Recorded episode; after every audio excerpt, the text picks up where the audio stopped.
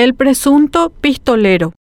A dos semanas del tiroteo en el Festival Yaumina en San Bernardino, hay más dudas que certezas en la investigación. La Policía Nacional le anda pisando los talones al posible pistolero de Yaumina. ¿Cómo se debe entender eso? ¿Que están ganando tiempo para presentar los hechos de manera a que la policía se despegue de este intríngulis con sello narco? Esta duda particular surge desde el momento en que la Policía Nacional ha presentado a los posibles narcos implicados, al posible proveedor del arma y a 12 policías que escondieron el automóvil de un camarada investigado. También están presos dos policías que adulteraron los datos de un acusado de narco en la base de datos unas 27 veces. Asimismo, dijeron haber detenido al chofer del presunto asesino de Yaumina. En la lista ya solo faltan el perro, el gato y el loro, pero el presunto implicado no aparece, está identificado, pero aún prófugo. ¿A qué pez gordo encubren? El joven sindicado como presunto asesino está prófugo desde hace dos años, pero resulta que fue un policía el que supuestamente lo trasladó desde Pedro Juan Caballero hasta el anfiteatro José Asunción Flores. Dijeron que el joven estaba festejando su cumpleaños 18 en el festival. Luego dijeron que solo entró para perpetrar el atentado. ¿Cómo tienen la certeza de eso? Esta investigación tiene demasiadas contradicciones y sugiere que en esta supuesta guerra de narcos la policía está metida hasta la maceta. ¿Cómo es posible que un sospechoso que estuvo prófugo dos años de las fuerzas del orden ahora aparezca y al final se sepan todos sus movimientos al detalle